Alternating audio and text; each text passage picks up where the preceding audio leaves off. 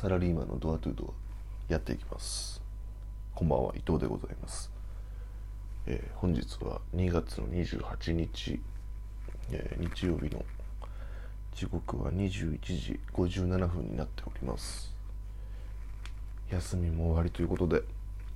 憂鬱なね人なんかもいるんじゃないでしょうか。僕はちょっと金曜日も休んで木曜日もリモートで家で仕事だったんで会社に行くのが明日4日ぶり？5日ぶりかな？になりますというところなんですけど。なんで僕は大体いつも5時ぐらいに起きるんでまあそろそろ寝ないとまずいかなという感じですね。昨日初めてライブ配信っていうのをやってみて難しいですね。うん。あの結構このトークって一時停止とかしながら結構僕撮ったりしてるんですよ。なんか言葉に詰まったタイミングとかなんか考えがまとまんない時に 結構やってるんですけどそれが、まあ、できないっていうかでなんか人が聞いてると思うとなんか一気に緊張しちゃってゴモゴモしちゃうんですけどまあやっていこうかなと思います。でちょっと思ったのが今あの朝の行きと帰りは歩きながら配信をしてるんですけどトークの。なんかそっちの方を逆にライブ配信にしてまあ休みの日とかにこういうトークとかを、まあ、取りだめしようかなと思ってますね。まあちょっといろいろやってみてっていう感じですけどやっぱり歩きながらだと結構ダラダラしちゃうんで、まあ、そういう方がライブ配信とかには向くのかなと思います。逆にあんまりアーカイブしても 内容ないんでうんしていこうかなと思ってます。で今日はちょっとテレビの話をしようかなと思っててテレビって結構皆さん見ます？僕はですね多分年間通して1時間も見ないと思います。っていうぐらいテレビ見ないんですよ。テレビにチャンネル回すのって基本的に地震がある時とかぐらいかな。うん。あと国会中継見たい時とかは、うん、でもそういうのもなんか YouTube とかで見ちゃうかな結構。だからテレビにチャンネルを回すっていう習慣がないんですよ。全然。もう帰ってきたら Netflix とか Amazon プライムとか YouTube とかを、まあ、見る。のがまあ基本になってるんですけど。でまあ一重にテレビがつまんないからだと思ってるんですけど。まあ僕にとってはつまらないんですよねテレビって。だから見ないんですけどあの、まあ、テレビがオワコンだオワコンだとかって言われるじゃないですか。テレビがつまらなくなったとかって。まあこれっていろんな要因があると思うんですけどこれはいろいろな構造的な問題がまあ実際にはあると思います。でこれはテレビに限らないんですけどあのなんか自分の考え方を整理する時にきちんと構造を捉えた方がいいと僕は思ってるんですよ。でこの構造を捉えて論理的に考える能力っていうのが欠如していると全部感情論になっちゃうんですよね。テレビつまんねえテレビオワコンネット最高みたいな。そういう短絡的な思考になるのでじゃあなぜテレビがつまらなくなってしまったのか。ということを、まあ、構造的に紐解いていくことがまあ大切かなというふうに思いますと。でまあいろいろ理由があるんですけど まず一ついわゆるプライムタイムって言われている時間帯ですね。多分これ視聴者の人は、まあ、ゴールデンタイムって呼ぶ時間帯ですよね。いわゆる夜の7時から夜の10時ぐらいまでの一番視聴率が取れる時間帯。これまあプライムタイムっていうんですけどプライムのがなんでつまらなくなってしまったかっていうと、まあ、純粋にテレビを見る人口が減ったからですね。うん。テレビを見る人口が減ってえーていうのかな。あそこっていうのはもともとは若い人たち向けの枠だったんですよ。その昔は。だから、まあ、バラエティ番組とかが今でも中心ですけどやるわけなんですけどね。うん。でそれがいつからかまあそういうなんだろうなヤング世代というのかまあ、テレビを見なくなっていって子供が主なターゲットになった時代があったんですよね。今もっと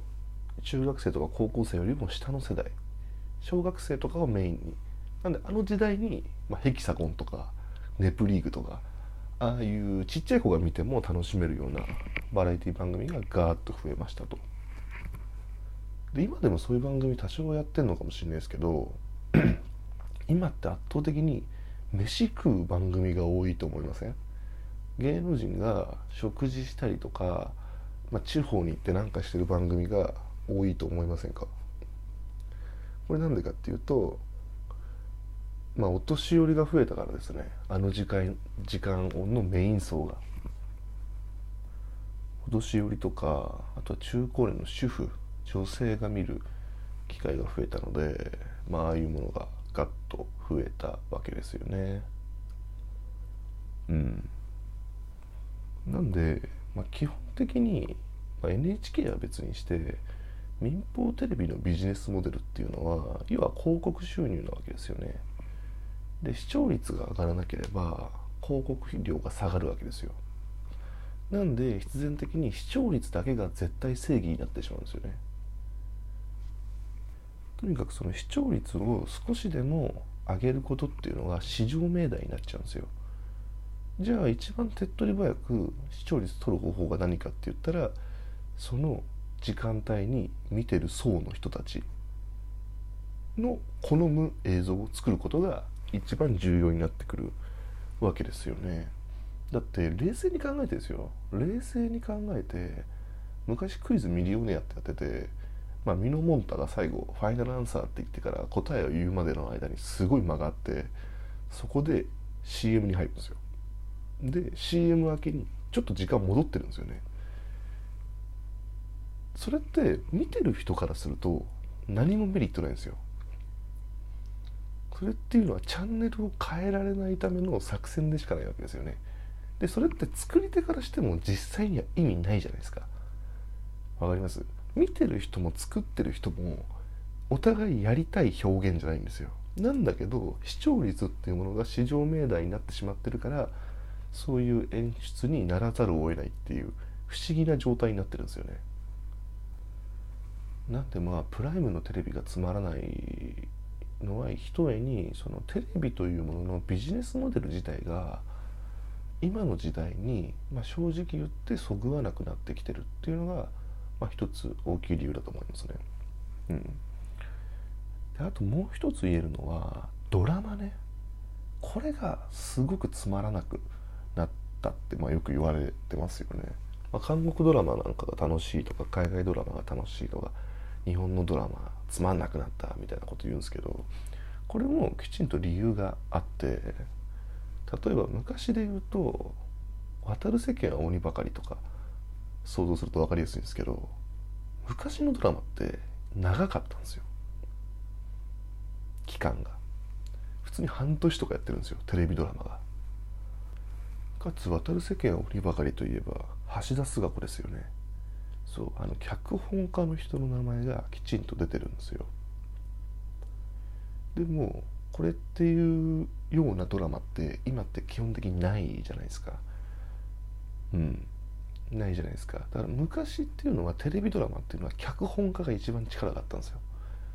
脚本家にすごい力があって、まあ、テレビ局に力があってでそこに、えー、まあ、俳優とかが使われるっていう構図だったんですけど今って違うんですよ。今ってテレビドラマにおいて一番力があるのって芸能事務所なんですよ。なんでかっていうと固定の視聴率を持ってるから。さっき言った通り視聴率がもう絶対正義になってしまっているのでその誰をキャスティングするかっていうことの方がストーリーよりも大事になっちゃってるんですよね。面白いストーリーを作るよりも視聴率が取れる俳優を使うことが前提になっちゃってるんですよ、まあ、ジャニーズだったり AKB だったりとか、まあ、その他ものものいますけど。でそうするとそれに合わせて書いてくれる脚本家っていうのがまあ、なかなかいなくなるんですよね。いなくなるし、まあ、そういう人たちはもうテレビじゃないところに行っちゃうんですよね。そうなるとストーリーがないじゃないですか。俳優はいたとしても。じゃあどうするかっていうと漫画原作になっちゃうんですよ。だから今のドラマってほとんど原作ついてるんですよね。漫画小説の。あ漫画が多いかな。少女漫画とかがすごい多いですよね。であのドラマの時間帯っていうのはいわゆる F1 層って呼ばれてるあの一番テレビを見る、えーまあ、10代20代から30代前半までの女性がメインターゲットになってるのでそういう人たちが好むドラマを作っていくわけですよね。うんでもずっとやっててもすぐに今のコンテンツの消費のスピードっていうのがものすごい速いので飽きられちゃうとそうすると、まあ、結構ワンクール、まあ、多くても10話ぐらいのドラマになっちゃうんですよね。でそうするとますますコンテンツ不足に陥りますよね。なのでどんどんどんどん新しいドラマ小説昔の作品のリメイク題材がなくなっちゃうんで。っていうので質がどんどんどんどん低下しているっていうのが、まあ、今のテレビの現状かなと思いますね。うん。